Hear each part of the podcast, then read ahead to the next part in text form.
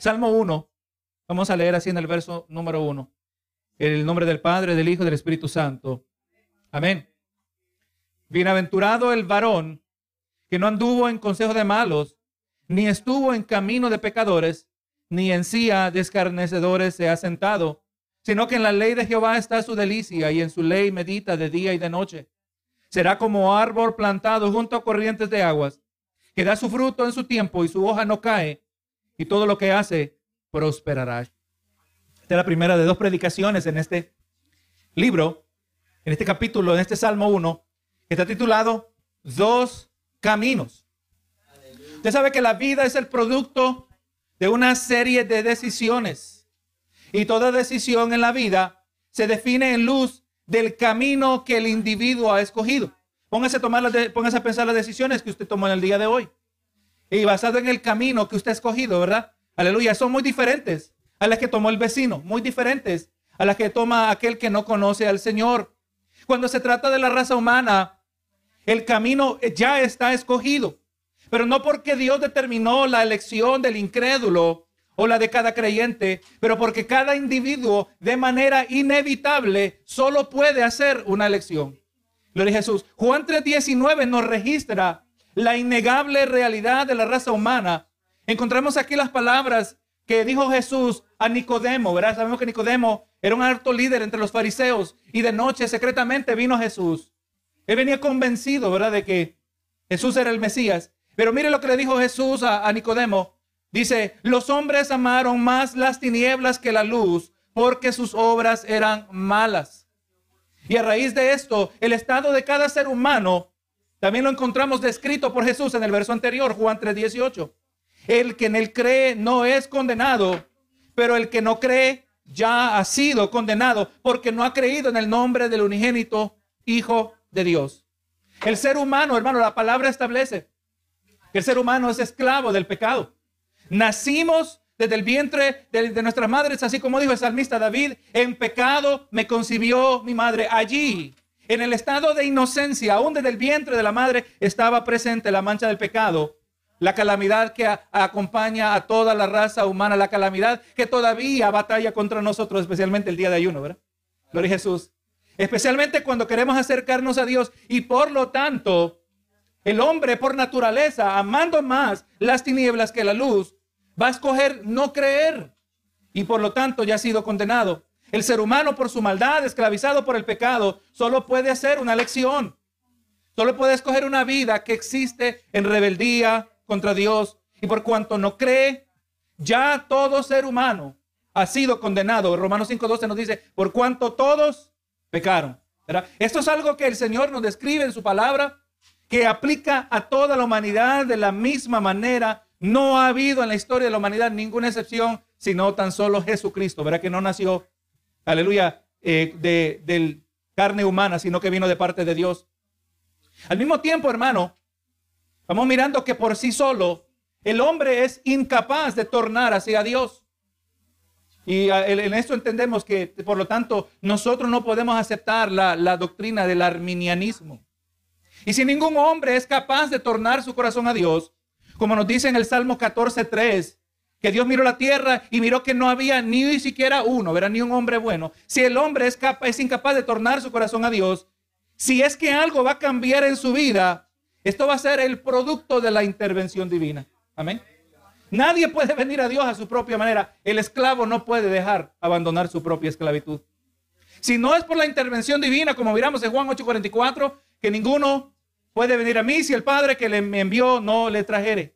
Hermano, usted y yo que estamos escuchando la palabra de Dios en el día de hoy, usted y yo que encontramos nuestra satisfacción en Cristo, nosotros eh, podemos testificar que somos el producto de un maravilloso milagro aún más poderoso que el que resucita de los muertos. Benito Jesús. Eh, aleluya, más poderoso desde Dios toma a alguien que habitaba en tinieblas y ahora es un hijo de luz. Aleluya, donde el Señor tomó, como dice en el libro de Romanos, que la fe viene por el oír y el oír por la palabra de Dios, que Dios con este maravilloso y poderoso libro, cuando se proclama como Dios lo ha dicho, aleluya, puede tornar, tornar corazones sordos ¿verdad? Aleluya, ahora oídos sordos, espiritualmente hablando, que pueden por primera vez escuchar el precioso evangelio de Jesucristo. Así que hermanos, vamos mirando hoy que en este breve salmo que vamos a estar mirando hoy, este breve salmo nos presenta dos clases de caminos. El camino del bienaventurado, aquel que ha recibido, o en otras palabras, el bienaventurado es aquel que ha recibido la invitación de Dios para ser salvo. Y también nos presenta el camino de aquel que rechaza la invitación. A lo largo de la exposición de este salmo, debemos, debemos preguntar, ¿por cuál camino me conduzco yo? ¿Por cuál camino voy yo? Vamos mirando que el Salmo 1, junto con el Salmo 2, por muchos estudiosos de la palabra, eh, colocados allí por providencia de Dios, entendamos hermano que el orden de los salmos no es cronológico. El Salmo 1 no fue el primer salmo. Aleluya. Los que han estudiado este tema nos dicen que el primer salmo fue el salmo, el salmo 90, escrito por Moisés.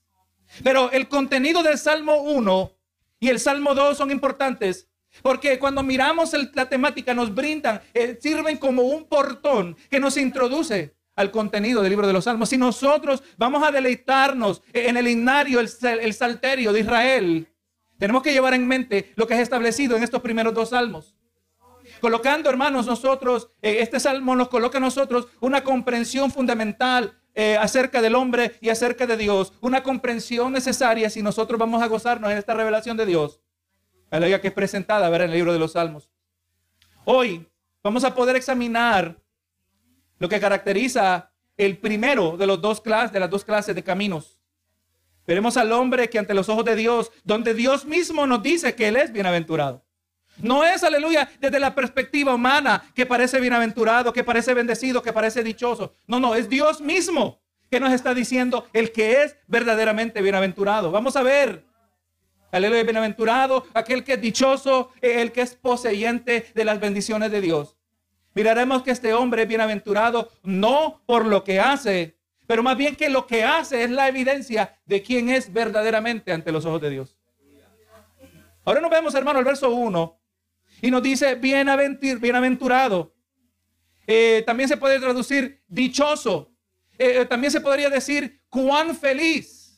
Aquí se está hablando a un estado, hermano, de una profunda y arraigada felicidad que se encuentra en el corazón del hombre. Y vemos, hermano, los comentaristas nos dicen que esta palabra en el hebreo es una palabra plural. Es como decir feliz, feliz. aleluya. Cuando usted le dice, ¿cómo estuvo de bueno eso? Usted, usted dice, eso estuvo buenísimo, ¿verdad? Le agregamos elísimo. El sufijo. esa es el misma, la misma clase de énfasis que trae el plural en el hebreo. Y cuando está diciendo, es sumamente feliz, sumamente dichoso el hombre, vemos que el salmo comienza con una enfática declaración del abundante favor de Dios, que ha de colocarse sobre la persona que vive una vida centrada en Dios. Exactamente eso es lo que vamos a estar mirando hoy lo que caracteriza a aquel que Dios dice que es dichoso. Aleluya, aquel que es dichoso por cuya, porque cuya vida está centrada alrededor de la persona de Jesucristo. Recuerda, hermano, toda la Biblia tiene que ver con Jesús. Este salmo bien bonito se podría tratar como un eh, presentar un, análisis, aleluya, eh, literario, considerándolo una unidad, una porción poética en la, la palabra del Señor. Pero si no lo conectamos con Cristo, hemos errado en el significado de este salmo. Recuerda, hermano, los que iban en camino a Emaús, ya Cristo había resucitado. Cristo, ahora, aleluya, su identidad ocultada de ellos, de estos dos caminantes, les pregunta de qué hablaban ellos. Yo me imagino que se habrán sentido ridículos, ¿verdad? Después de darse cuenta que era Jesús, de que corrigieron a Jesús. Tú eres el único forastero que no sabe lo que ha acontecido. Aleluya. Y vemos que Jesús dice que Jesús procedió de irse a lo largo de las escrituras y mostrarles a ellos cómo las escrituras, todas las escrituras hablaban de él. Esa es una predicación que a mí me hubiera encantado escuchar. A ver cómo Jesús con la sabiduría del Altísimo, aleluya, explicar cómo toda la Biblia señala hacia él. Y eso es el enfoque que vamos a tener en este libro de los Salmos, como en cualquier otro libro, Gloria a Jesús. Así que hermano, el Salmo procede a brindarnos la clave de la felicidad para el ser humano. Escuchaba un predicador que hablaba de esto mismo y estaba diciendo eh, que exactamente que la felicidad es el combustible, muchas maneras que impulsa la raza humana. El ser humano está buscando ser feliz. El ser humano está buscando ser feliz consigo mismo, está buscando ser feliz con la vida que vive, ¿verdad? Está buscando esa felicidad. Es más, eso es parte del sueño americano. Es parte aún del, aleluya, de la, la declaración de los derechos en esta nación, hermano. La felicidad. De muchas maneras, ¿verdad? Todos nosotros anhelamos lo mismo. Gloria a Jesús. Pero aquí no va a brindar la verdadera clave, la felicidad que encontró el ser humano. Hemos de encontrar que para, hemos de encontrar que la clave para vivir una vida satisfecha, una vida feliz, es una vida satisfecha, es una vida realizada, se encuentra en que uno encuentre su felicidad en la persona de Cristo Jesús. Cómo usted y yo miremos a Jesús, cómo usted y yo pensemos acerca de Jesús, qué es el sentimiento que viene a nuestro corazón cuando el nombre de Jesús es mencionado. Recuerde, esto no es cualquier nombre. Ese es el nombre sobre todo nombre. ¿Verdad que sí? Un nombre, aleluya, que dice que ningún otro nombre ha sido dado a los hombres debajo del cielo, por medio del cual podamos ser salvos. La mención del nombre de Jesús, ¿qué es lo que invoca en nuestros corazones? Lo que invoca, gloria a Dios, es la clave a la felicidad. La manera que el mundo define ser dichoso es muy diferente, ¿verdad? A, la manera que lo hace el pueblo de Dios. Importante aclarar, hermano, que dentro de un, de, en medio de una audiencia compuesta de cristianos que profesamos, de aquellos que profesamos la fe cristiana, es importante aclarar este tema, por cuanto no todos hemos llegado o no todos tenemos la misma comprensión. ¿Quién es bienaventurado? Nos dice aquí el varón. Sabemos que la expresión se refiere a, todo ser humano. Bienaventurado el hombre, bienaventurado la mujer. Hablando de cada ser humano. Bienaventurado todo ser humano. ¿Por qué es bienaventurado? El salmista, bajo la inspiración del Espíritu, procede a describir la conducta de aquel que es verdaderamente dichoso. Y, gloria a Jesús. Descrito ahora se nos va a presentar en términos, términos negativos, o sea, lo que no hace y términos positivos, lo que sí hace aquel que es dichoso delante de Dios. Es importante aclarar, como ya mencionamos, que no es la conducta del bienaventurado la que produce felicidad, pero más bien es una vida transformada la que es bendecida y la evidencia de esa transformación es visible en su conducta. Entonces cuando miramos a este hombre, este varón bienaventurado, lo que hace y lo que no hace es evidencia de esa genuina transformación que solo Dios puede producir en el corazón del hombre.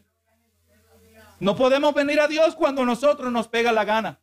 Nosotros comenzamos sumamente negativos. Y si Dios no habilita al hombre, si Dios no habilita al hombre, el esclavo jamás puede hacer otra elección que seguir rechazando el Evangelio de Jesucristo. Amén. Nadie puede venir a mí si el Padre que me envió no le trajere. Tráeme, Padre Celestial, debe ser nuestra oración. Tráeme a ti. Aleluya. Y el Señor permite circunstancias en nuestra vida cuando estamos cómodos, cuando estamos contentos con una, eh, eh, una inferior vida terrenal. No sabemos lo que nos está perdiendo, que estamos perdiendo. Y Dios en su misericordia permite que eventos y circunstancias visiten, que toquen la puerta de nuestras vidas para sacudirnos, que nos demos cuenta, que recordemos que esto no es lo mejor que hay, hermano.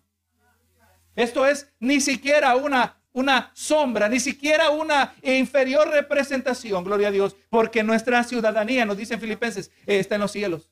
Por cuanto nosotros no somos de aquí, como nos dijo Pedro, somos peregrinos. Peregrino es uno que es transitorio. No se acomode demasiado aquí, no eche raíces aquí. Aquí, el que echa sus raíces aquí no va a encontrar esa felicidad. Y nos dice, bienaventurado el varón que no anduvo en consejo de malos. El hombre dichoso es aquel cuya vida no es dirigida conforme a la sabiduría terrenal. Y cuando hablamos de la sabiduría, la sabiduría terrenal se refiere, nos referimos a aquel conocimiento que es totalmente opuesto a lo que Dios dice en su palabra. Tenemos que reconocer que hay sabiduría que Dios ha dado a los hombres en el día de hoy. Disfrutamos nosotros los beneficios de esa mente que en algún momento Dios le ha iluminado a descubrir cómo funciona la ley física de este mundo. Y nos ha producido tantas comodidades que experimentamos nosotros, ¿verdad? Desde el aire acondicionado, la calefacción, el vehículo que nos conduce a los lugares que son importantes para nosotros, ¿verdad? Es Dios, aunque vemos ahí la expresión de la gracia común de Dios aún al hombre, ¿verdad? Que le nos permite esas comodidades. Pero no me refiero yo a ese conocimiento, no me refiero a esa sabiduría, me refiero a aquella sabiduría que se introduce y opina y dice algo que es contrario a lo que Dios ya ha dicho en su palabra. Hermano, el hombre dichoso, el hombre bienaventurado es uno que rehúsa, que resiste en adoptar eh, una cosmovisión. ¿verdad? Y cosmovisión, usted y yo sabemos, que se refiere a aquel lente por el cual nosotros interpretamos todos los sucesos de la vida, ¿verdad? El, creyente, el, el, que es eh, dichoso, es uno que no recibe la cosmovisión, rehúsa, rechaza la cosmovisión, aleluya, que es contraria a la verdad de Dios. Usted sabe que en el día de hoy este consejo de malos puede incluir toda filosofía secular, toda manera de pensar, como por ejemplo la psicología moderna. Un ejemplo de esto es cuando la psicología moderna denomina algo como enfermedad, algo que Dios ha llamado pecado. ¿A quién le vamos a creer nosotros? ¿Al psicólogo? ¿O a la palabra del Señor? ¿Saben el caso del alcoholismo? Aquel cuya vida es controlada por el uso del alcohol, de acuerdo a la definición brindada por la Asociación Americana de la Medicina y la Asociación Americana de la Psiquiatría, definen al alcoholismo como una enfermedad crónica genética, pero tratable. Hermano, pero si esto es verdaderamente una enfermedad, ¿por qué es que el borracho es condenable al infierno? Primera de Corintios 6, 9 y verso 10 dice, ¿no sabéis que los injustos no heredarán el reino de Dios? Nosotros sabemos por definición que el que no herede el reino de Dios va a recibir la condenación del infierno. Dice, no erréis, ni los fornicarios, ya lo sabemos que van para el infierno los fornicarios que no se arrepienten, ni los idólatras, ni los adúlteros, ni los afeminados, ni los que se echan con varones, ni los ladrones, ni los ávaros, ni los borrachos, ni los maldicientes, ni los estafadores heredarán el reino de Dios. Vemos dos, dos cosmovisiones en puntos totalmente expuestos, en diferentes extremos. Uno dice que es una enfermedad que viene de la genética y que puede tratarse. El otro dice que es un pecado y que tiene que arrepentirse si no es condenado por toda la eternidad. Bienaventurado el que es dichoso es aquel que rehúsa la cosmovisión de los hombres, que, que rehúsa el consejo de los malos.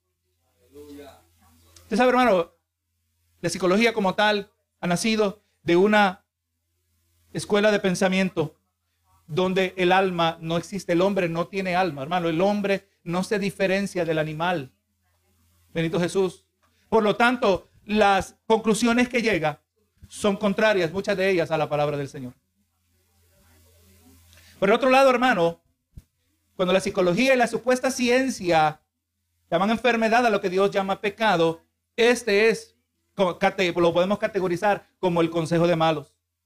La expresión consejo de malos eh, describe también cuando una filosofía secular coloca al hombre eh, como el centro del universo y le seduce a vivir bajo sus propias normas de moralidad y placer. Eso es lo que en el día de hoy, hermano, se llama el relativismo. Es una filosofía que está entretejida, que tú tienes tu propia verdad, yo tengo mi propia verdad. No importa que la una contradiga a la otra, las dos son de igual manera verdaderas. No, hermano, la Biblia no establece eso. El hombre no es el centro del universo. Dios es el creador del universo. Él es central a su creación. Nosotros no determinamos nuestras propias normas para la vida. Dios es el que determina y eso es lo que está en debate hoy, ¿verdad que sí? Oh, no, no, no, no permitas que, eh, no les impida a los homosexuales que se casen. Si ellos se aman, eso es lo único que cuenta. No, Dios le llama pecado. ¿Qué es lo que nos dice? vemos que Santiago nos brinda la perspectiva divina acerca del consejo de los malos. Santiago 3:15 dice, porque esta sabiduría no es la que desciende de lo alto, ya por definición, la sabiduría que no viene de lo alto, es de la tierra, ¿verdad? Esta sabiduría no es la que desciende de lo alto, sino terrenal, animal, y mire cómo le llama, le agrega ahí, diabólica. Diabólica. Relacionada al diablo. Hermano, no nos debe sorprender. Aleluya. Que eh, estos que presentan filosofías totalmente contrarias a las palabras del, a la palabra del Señor aunque ellos lo quieran reconocer o no, son hijos del diablo. Y muchos de ellos secretamente practican brujería, téngalo usted sabido. Muchos de estos individuos que, que promueven perversiones eh, en la cultura, hacia la sociedad. Eh, eh, aquí no es exageración, hermano. Y obviamente usted sabe que la palabra de Dios no va a exagerar. Nos dice que la sabiduría que no viene de lo alto, aquella que va contrario a la palabra del Señor, es terrenal, es animal, es diabólica. Cuidado con el consejo de los malos, no está diciendo, era la palabra de Dios. Dichoso es aquel, hermano, y, no estamos hablando de una simple decisión. Porque usted puede salir de este lugar y usted dice, eh, estoy convencido totalmente en mi corazón que yo voy a rechazar el consejo de los malos, que yo voy a rechazar toda filosofía contraria a la palabra del Señor. Pero cuando ignoramos la palabra del Señor no tenemos con qué resistirla. ¿Verdad que sí? ¿Cómo puedo resistir una creencia y pluralidad cuando, aleluya, las religiones dicen que todos los caminos llegan al cielo? Si usted conoce lo que la palabra dice, ¿verdad? Donde Jesús dijo, yo soy el camino y la verdad y la vida, y nadie viene al Padre sino por mí.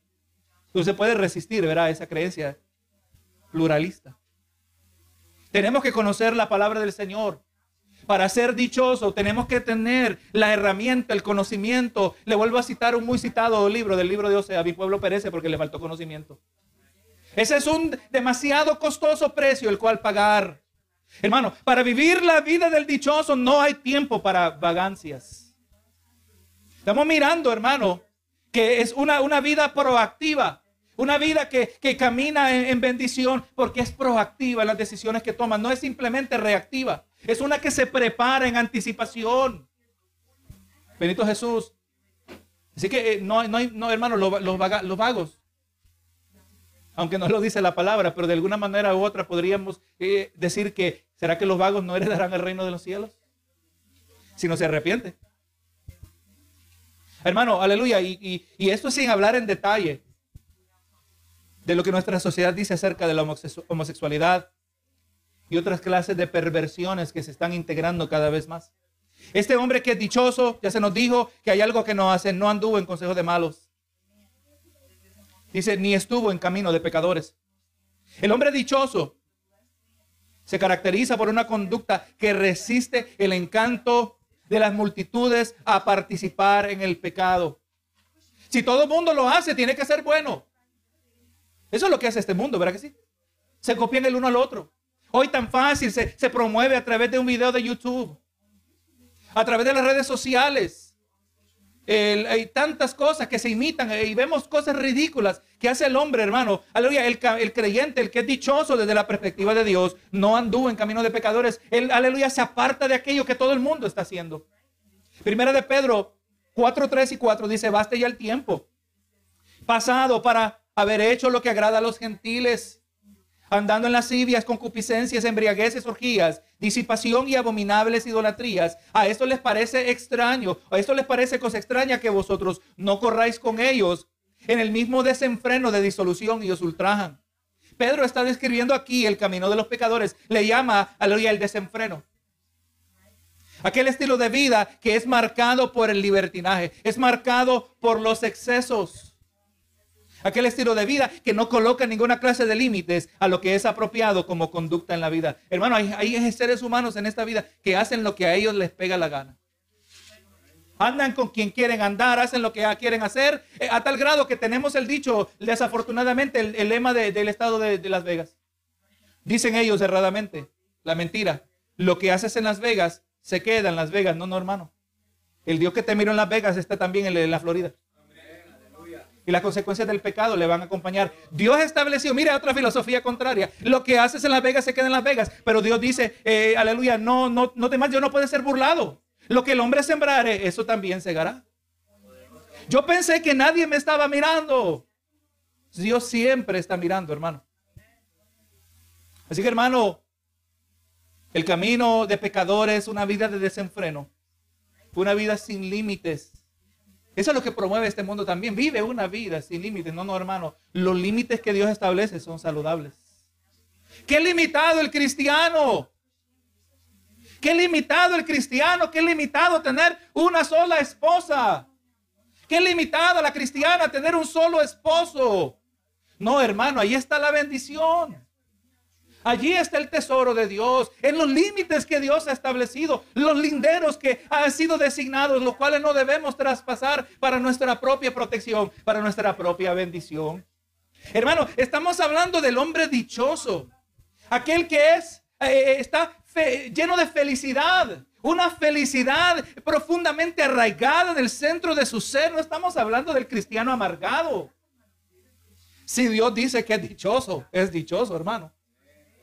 El mundo mira lo que hacemos y lo que no hacemos y dice aburrido, no, pero el creador del universo, el que diseñó este relojito que es nuestro cuerpo, nos quedamos sorprendidos cuando se abre una, una, pieza sofisticada como es un pequeño reloj y miramos los diferentes engranajes y resortes y el mecanismo que opera dentro de esta pequeña maquinita que andamos en nuestra, en nuestra muñeca, ¿verdad? Pero más sofisticado es el cuerpo humano, hermano. Más sofisticado es el relojero que hizo este cuerpo. Y, y es más, en este cuerpo de carne y hueso le colocó un reloj interno que gobierna, ¿verdad? Aún nuestros patrones en nuestro diario vivir, gobierna nuestra salud de muchas maneras. Si Él dice que somos dichosos, somos verdaderamente dichosos. Altamente feliz, altamente dichoso. Es aquel que ni en silla de escarnecedores se ha sentado. El que Usted sabe que el que practica los desenfrenos del pecado es verdaderamente, es como uno que se conduce cuesta abajo en un vehículo sin frenos dirigiéndose hacia el precipicio. Esa es la vida del malo. Esa es la vida del pecador. Eventualmente el camino de los pecadores eh, eh, eh, se, se desarrolla a tal grado, hermano, que conduce al individuo a vivir una vida de burla y desafío contra Dios. Usted sabe, el ladrón que nunca lo encarcelan eso es lo que estamos mirando en California en estos días, hermanos. Las leyes han cambiado en California. Los ladrones se están poniendo más atrevidos. Cuando el que hace el mal no es alcanzado con la penalidad de su conducta, se vuelve más atrevido.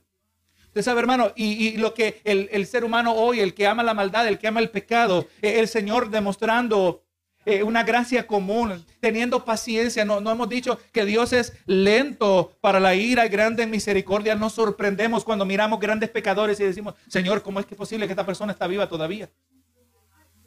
Esa es la gracia de Dios, la misericordia de Dios. Dios no quiere, Dios no se deleita en la muerte del impío, nos dice Ezequiel. Es el tierno corazón de Dios que aún mirando a los malhechores, Él ha brindado un evangelio universal, que todo aquel que, que recibe este evangelio recibe la misericordia de Dios. Solo tiene que usted mirar la parábola de los labradores. Los que trabajaron todo el día y los que llegaron al final del día recibieron la misma recompensa. Y cuando lo criticaban al Señor, el amo de la finca, cuando él recompensaba con el mismo salario los que trabajaron tan solo una hora, él les decía, ustedes están, se enojan, ustedes están celosos de que yo soy generoso con lo que tengo, porque Dios es generoso con nosotros, hermanos. Dios generoso con los impíos también, los que no le sirven. Es generoso. Ese es el carácter de Dios. Dios quiere que nos enamoremos de su carácter. No porque, aleluya, tenemos miedo, que le sirvamos porque tenemos miedo de ir al infierno. No quiere que le amemos porque Él es un Dios bello. Un Dios misericordioso. Pero lamentablemente, aquellos abusan, los que andan en el camino de pecadores, abusan de esa misericordia y esa gracia. Al punto que se atreven a burlarse de Dios se atreven a desafiar a Dios los escarnecedores. Miren lo que nos dice el proverbista acerca de esto, Proverbio 21, 24. Dice, escarnecedor es el hombre soberbio, y presuntuoso que obra en la insolencia de su presunción. Él nos está diciendo que todo hombre que en el día de hoy es soberbio, todo hombre que es eh, arrogante, todo aquel que se atreve a vivir su vida en desafío de Dios, ese es el escarnecedor. Así que el hombre dichoso es aquel que evita relacionarse, evita ser identificado con aquellos que son blasfemos, aquellos que son maldicientes, aquellos que son caracterizados por soberbia, insolencia, aquellos que con una conducta de arrogancia dirigida hacia Dios. Y los hay, hermano, los hay. Nos quedamos sorprendidos de las blasfemias que salen de la boca de hombres y mujeres que no tienen ninguna clase de temor contra Dios. Ya se nos dijo, hermano, lo que, lo que no hace el hombre dichoso ante los ojos de Dios. Ahora el salmista nos dice lo que sí hace. Eh, eh, eh, así que el hombre dichoso, el hombre bienaventurado, Es uno, gloria a Jesús. Te lo digo tres cosas, no anduvo en consejo de malos, ni estuvo en camino de pecadores, ni en silla de escarnecedores he sentado. ahora el otro extremo, en vez de hacer esto, esto es lo que hace, sino que en la ley de Jehová está su delicia, en la ley de Jehová está su deleite. El hombre dichoso es de tal naturaleza que no busca ni encuentra su deleite en la práctica del pecado, pero en su cumplimiento en la obediencia a Dios. El que se deleita, gloria a Jesús, en, la palabra de Dios, en la ley de Dios, en los dichos de Dios, en los decretos de Dios. El que se deleita en eso no pues, se puede, por definición, deleitar en el pecado. Y cuando peca, su alma, hermano, se llena de, se llena de, de dolor cuando peca contra Dios, cuando dice lo que pareciera ser ante los otros hombres una tan diminuta, mm, una tan diminuta mentira, sabe que está apagando el Espíritu Santo. Porque el pecado nos distancia de Dios. Le recuerdo, hermano, las palabras del pastor John Piper, donde John Piper dijo, la evidencia de haber nacido de nuevo no es en que no tenemos malos pensamientos sino que estamos en combate contra los malos pensamientos. Solo tenemos que mirar al máximo ejemplo, aparte de Jesús, el, el, apóstol Pablo, y él hablaba de la lucha que él tenía en sus miembros, ¿verdad que sí? Eh, eh, la lucha entre su naturaleza pecaminosa y su naturaleza que quería agradar a Dios de parte de ese nuevo nacimiento y cómo él eh, miraba en su vida que lo que él no quería hacer es lo que hacía. Gloria a Jesús. Y no hacía lo que él quería hacer. Esa es la frustración, hermano. Usted lee esa epístola de Pablo y usted ve en él, aleluya, una frustración. La frustración que nos debe acompañar legítimamente a todos los hijos de Dios. Anhelando un día la redención total de esta carne contaminada con el pecado. Un día, hermano, la palabra del Señor nos promete que un día vamos a descansar. Un día ya no vamos a tener que preocuparnos del pecado, que aleluya, que nos traiciona en nuestra propia naturaleza, que, que desafía a Dios, que cuando se trata de ver la telenovela no pega el sueño, pero cuando se trata de la palabra, aleluya, nos pega un sueño que nos vence. ¿Cómo es de traicionera nuestra naturaleza? Estamos hablando de los que han nacido de nuevo, porque el que no ha nacido de nuevo es esclavo del pecado. Esto no aplica al incrédulo. Un día, hermano, el Señor ha prometido, si somos fieles, como nos dicen hebreos, que un día entraremos en su reposo. Un día ya no vamos a llevar esta carga pesada. Seremos completamente perfeccionados. Pero para vivir la vida que, aleluya, que nos presenta aquí el salmista, tiene que haber, gloria a Dios, la descripción. Aquí se nos está describiendo eh, eh, a alguien que ha nacido de nuevo, que posee el nuevo nacimiento, porque la inclinación natural del corazón es hacia la maldad. No está diciendo que en vez de amar la maldad, se deleita en la palabra del Señor. Gloria a Dios. Este hombre se deleita en los mandamientos de Dios. El que se deleita en la ley, se deleita en los mandamientos. Salmo 112, verso 1. Bienaventurado el hombre que teme a Jehová. Y en sus mandamientos se deleita en gran manera. Eh, eh, ¿No, debe eso describir la actitud con la cual nosotros debemos entrar a la casa de Dios? No, no, ya nos dijo el salmista que debemos entrar por sus puertas con acción de gracias. Por sus atrios con alabanza. Aquí no está diciendo que ese deleite en los mandamientos de Dios, Señor. Eh, aquí me siento, aquí llego a tu casa, donde se va a hablar tu palabra. Dime cómo vivir mi vida, Señor. Yo me deleito en vivir mi vida para ti, la evidencia de un nuevo nacimiento. Me deleito no en vivir indiferente a ti, me deleito en agradarte, agradarte a ti que me tomaste como soldado. Gloria a Jesús, por definición. Aún el salmista, aunque en aquel tiempo el salmista no tenía eh, las grandes y profundas raíces teológicas que tenemos el día de hoy, no podía definir las diversas doctrinas, pero es evidente que aún en el Nuevo Testamento había el nuevo nacimiento. Tanto el salmista del Salmo 1 como el salmista del Salmo 112 están describiendo a la persona que ha nacido de nuevo. Este hombre, en la ley de Jehová está su delicia. Despierta en mí, Señor, un apetito por tu verdad. La palabra establece que Dios es el que pone el querer como el hacer. Yo le hablo de mi propia experiencia, hermano, por muchos años. Yo sabía que tenía que leer la palabra de Dios. Yo sabía, aleluya, que esa debería ser mi prioridad y por muchos años frustrado, pero por muchos años orando al Señor, ten misericordia, Señor. Hermano, si usted se lo pide, Dios se lo va a contestar. que despierte en nosotros un apetito insaciable. No es suficiente lo que yo recibí en el culto hoy. No es, no es, suficiente. Yo tengo que ir a mi casa y abrir el sagrado libro de Dios, palabras que me llenan de vida. Palabras que me llenan de esperanza. Palabras que al mismo tiempo producen desesperación, pero en medio de la desesperación de mi condición natural, allí también está la escapatoria en Cristo Jesús. Hay que pedirle al Señor, como aquel hombre que vino a Jesús y le dijo, Señor, ayuda mi incredulidad. En otras palabras, quiero creer, pero no puedo. Ese es el bienaventurado, el que se deleita en los mandamientos de Dios. Dice, y en su ley medita de día y de noche. La palabra aquí traducida, medita, en el hebreo, significa literalmente susurrar. Y en su ley susurra de día y de noche.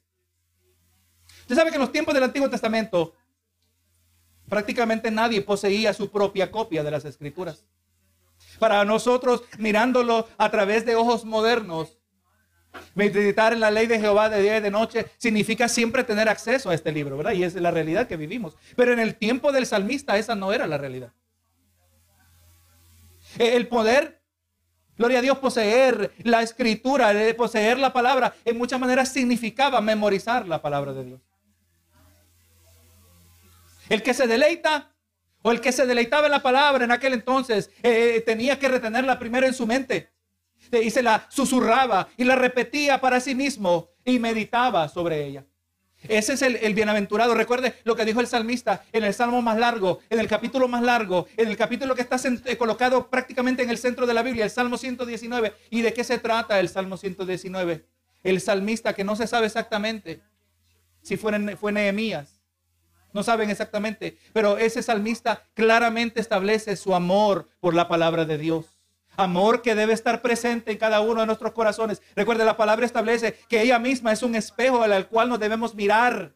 Y cuando yo miro el Salmo 119 o cuando miro este Salmo número uno que me dice que la ley de Jehová es tu delicia, Señor, ¿dónde está mi deleite en tu palabra? Me voy a mirar a este espejo a ver si este Salmo me describe a mí. Porque si no me describe a mí, describe los últimos versos, posiblemente son los que me describen a mí. Dice, en su ley medita de de noche.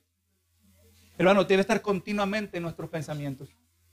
Haga usted todo lo posible para que la palabra de Dios no univisión, para que la palabra de Dios no las redes sociales, para que la palabra de Dios y no ninguna otra fuente sea la mayor influencia en nuestros corazones, la palabra de Dios.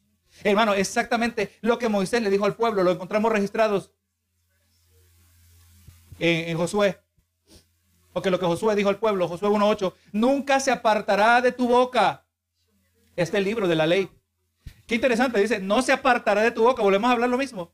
No es que tenía su propia Biblia.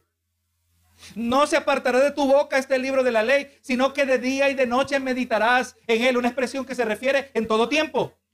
¿Cuándo debe meditar en la palabra? En todo tiempo. ¿Va a comer? Tiempo de meditar en la palabra. O sea, usted va a interpretar, Señor, aquí voy a participar de estos alimentos. Gracias, Señor, porque tú has provisto de ellos. El otro día yo estaba en la casa y miraba con qué facilidad tomaba mi galón de leche y me comía un plato de cereal. Tan simple. Y digo, Señor, qué bendición. Porque nosotros siendo grande la familia, nosotros compramos cuatro o cinco galones a la vez.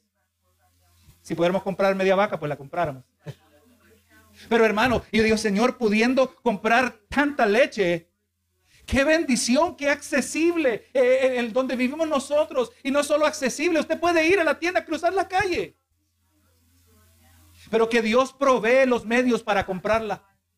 Y, hermano, y cuando hace falta en la leche, es una crisis, hermano, en la casa. Tanto que se usa la leche para tantas cosas, ¿verdad? Hermano, las bendiciones de Dios, todo lo miramos a través del lente de la palabra aun cuando nos comemos un plato de cereal. Y dijo aquí, eh, aleluya, no, de día y de noche meditarás en él para que guardes y hagas conforme a todo lo que está, lo que en ella está escrito, lo que en él está escrito. Y entonces, porque entonces harás prosperar tu camino y todo te saldrá bien. Porque serás dichoso, podríamos decir.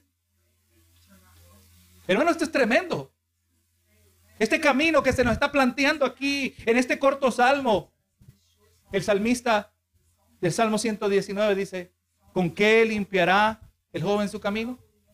Con guardar tu palabra. El mismo salmista dijo, en mi corazón he guardado tus dichos para no pecar contra ti. Podríamos decir, en mi corazón he guardado tus dichos para ser dichoso delante de ti. Hay muchas palabras, muchas maneras, esto es sinónimo. Y continúa el salmista usando este, este lenguaje poético, el verso 3. Dice, será como árbol plantado. El salmista aquí está haciendo una comparación entre el hombre dichoso y, un árbol en particular. Pero este no es un simplemente árbol que ahí está plantado. En el original la palabra que es traducida plantado, más bien aleluya, debería haber sido traducido trasplantado. Porque el árbol natural no nace en este lugar, hermano. Estamos hablando de un árbol trasplantado junto a corrientes de aguas. ¿Cuáles son las corrientes de agua? Estamos hablando de un lugar que ha sido movido de un lugar a otro. Usted sabe que un árbol no se puede mover a sí mismo. El árbol es movido por Dios. El árbol es colocado por Dios. En otras palabras, estamos hablando de alguien que nace de nuevo. ¿Dónde es colocado el árbol? Junto a corrientes de aguas. El hombre dichoso es como el árbol que tiene acceso a las abundantes aguas que corren cerca de sus raíces. Una vida centrada en Dios, una vida dichosa, una vida, gloria a Dios, eh, origina, eh, de ahí origina la vitalidad espiritual de la palabra de Dios. La palabra de Dios es aquella fuente abundante eh, para que el hombre, para que el hombre obedezca en su corazón, para que el hombre que le ama le sirva de abundante tesoro por toda la eternidad. Le sirva, gloria a Jesús, aleluya, y le va a servir de un sustento por toda la eternidad. Juan 4:14. Mas el que bebiere del agua que yo le daré, no tendrá sed jamás sino que el agua que yo le daré será en él una fuente de agua que salte para vida eterna. Ahí está el agua que está hablando el salmista. El salmista eh, no entendía quizás la profundidad de las palabras con las que escribía bajo la inspiración del Espíritu Santo. Él estaba señalando a la fuente que es Cristo Jesús. Y es el Señor que nos toma de tierra seca y árida, como dice otro salmista, de donde no hay agua y nos coloca como árbol trasplantado junto a corrientes de aguas. La abundancia, que el que cree de su interior correrán ríos de agua viva. Hermano, esos ríos de agua viva es una verdad innegable. En aquel que ha nacido de nuevo se le ve la sonrisa, se le ve el gozo del Señor. Como leímos en el Salmo 112, eh, donde se nos dice acerca de este también, de este hombre bienaventurado. Pero mire lo que nos dice eh, en uno de los versos de este salmo, eh, nos dice que el, hombre bienaventurado, es uno dice, no tendrán temor, dice el verso 7 del Salmo 112, no tendrá temor de malas noticias, su corazón está firme confiado en Jehová.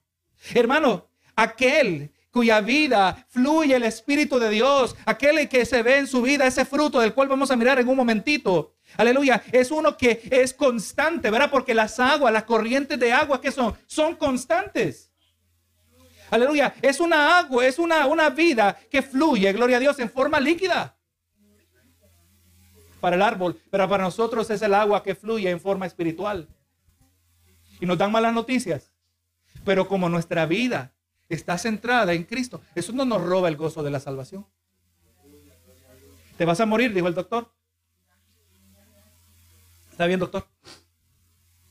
Para mí el vivir es Cristo y el morir es ganancia. Dios me puede sanar. Yo puedo orar como los tres jóvenes hebreos ante Nabucodonosor que lo iba a tirar al horno de fuego. Le dijeron, no es necesario hablarte sobre este asunto. El Dios que servimos bien nos puede salvar, salvar del horno. Ellos tenían fe, indudablemente. Bien nos puede salvar del horno. Y si no, tampoco te adoraremos. Ellos no sabían lo que Dios iba a hacer.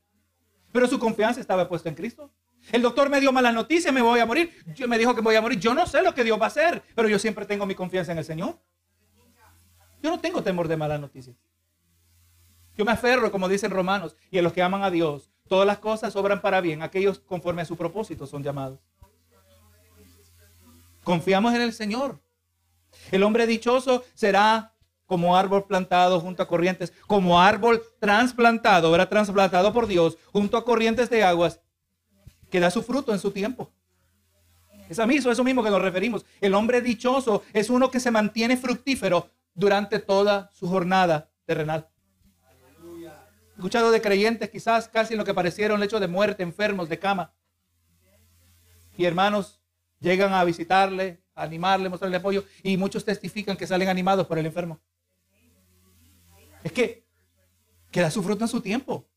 Se mantiene siempre fructífero. No hay etapa en la vida del hombre dichoso, dichoso desde la perspectiva de Dios, donde este individuo, esta mujer, este hombre de Dios deja de dar fruto. ¿No lo dijo el Señor? Que Él quitará el fruto para que sigamos dando fruto en abundancia. Eh, el predicador Charles Spurgeon dijo, eh, el hombre que se deleita en la palabra de Dios, siendo instruido por ella, produce paciencia en el tiempo de sufrimiento, fe en el día de prueba y un gozo santo para la hora de prosperidad. Siempre somos fructíferos en la mano del Señor. Aún cuando usted se enferma, aún cuando usted no puede venir a la iglesia, eso no quiere decir que usted es infructífero. Todo Dios lo utiliza en sus manos, hermano. Ahí está nuestra vida, nunca pierde significado. ¿Cómo no voy a ser dichoso? ¿Cómo no voy a encontrar una felicidad que está profundamente arraigada en el centro de mi corazón cuando yo entiendo que en toda etapa de mi vida, si yo soy vivo una vida centrada en Cristo Jesús, siempre seré útil, siempre seré fructífero? Usted está enfermo en su casa, usted puede orar. Quizá no puede hacer muchas otras cosas, pero usted puede orar por sus hermanos. Dichoso nos dice el Señor. El que da su fruto en su tiempo. Esto quiere decir que el hombre bienaventurado es uno que es fructífero, uno que abundó en el fruto del Espíritu, no importa las circunstancias de la vida. Mateo 7, 17 dice, así todo buen árbol da buenos frutos, pero el árbol malo da frutos malos. Mateo 7, 20, así que por sus frutos los conoceréis. Lo está diciendo que este es fructífero. Lo está diciendo y que su hoja no cae. En otra, también en otra traducción, y su hoja no se marchita.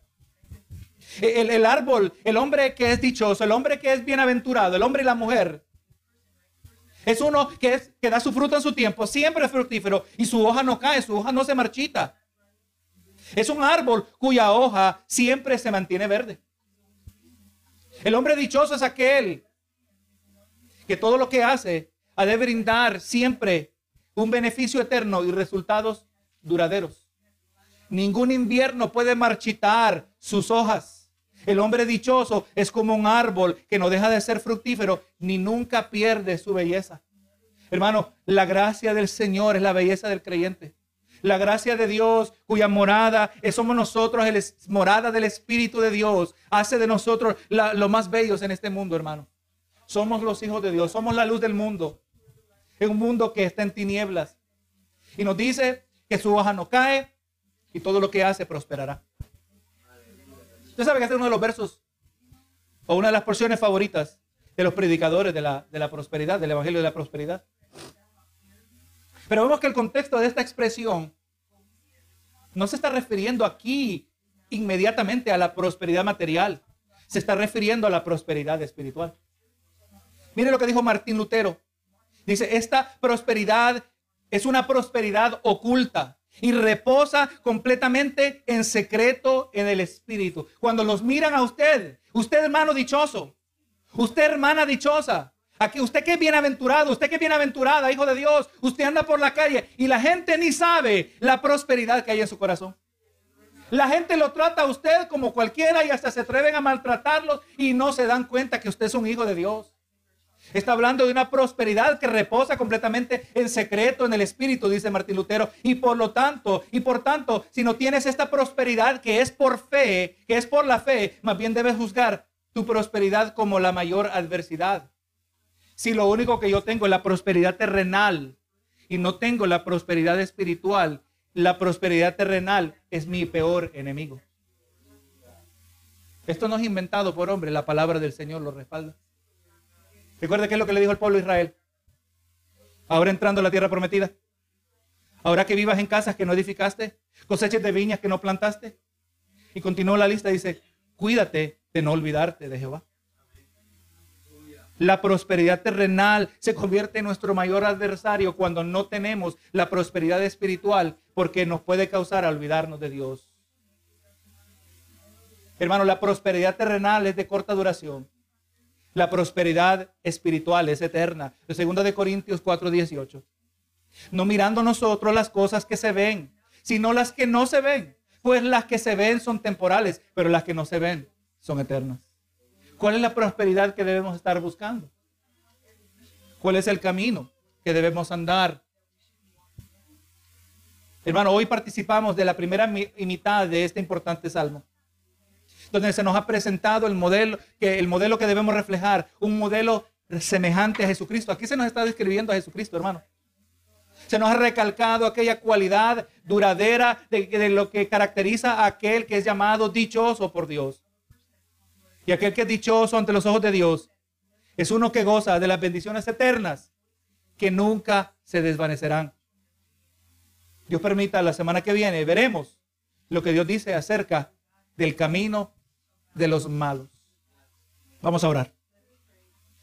Señor amado, con mucha seriedad, con mucha atención, Señor, hemos recibido estas palabras de vida, estas palabras que nos redarguyen, estas palabras que nos corrigen, estas palabras que nos obligan a mirarnos en el espejo y muchas veces contemplar una reflexión que no nos agrada, una reflexión que quizás nos entristece, pero que sea un, entristecer según Dios, como dice en Primera de Corintios, un entristecer según Dios que nos lleva al arrepentimiento. Señor amado, en el día de hoy he hecho todo lo posible conforme a mis limitaciones humanas. He acudido a ti, Señor, por ayuda.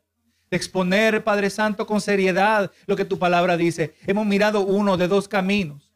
Y pido, Señor, que tu palabra haya llegado a cada corazón. Que cada uno nos hayamos sentido confrontados ahí en el lugar donde nos encontramos. Que si verdaderamente en nosotros se encuentran esas cualidades del, del varón, del hombre, la mujer que es dichoso ante tus ojos, Señor. Queremos ser bienaventurados. Queremos ser favorecidos, Señor, pero primero es que encontremos eh, nuestro deleite en ti, en tu palabra. El deleitarnos en tu palabra es deleitarnos en el dador de la palabra. Queremos, Señor, ser aquellos que meditamos en tu verdad, aquellos que no andamos en aquellos malos pasos como se nos ha presentado de este hombre que es bienaventurado. Señor amado, en el nombre de Jesús, en el nombre de Jesús, he predicado tu palabra y ahora, Señor, yo sé que tú cumplirás el propósito con el cual tú la has enviado. Gracias, Señor, te doy por este honor que nos das a cada uno de nosotros. Te lo pido todo, Señor, en el nombre de Cristo Jesús. Amén y amén.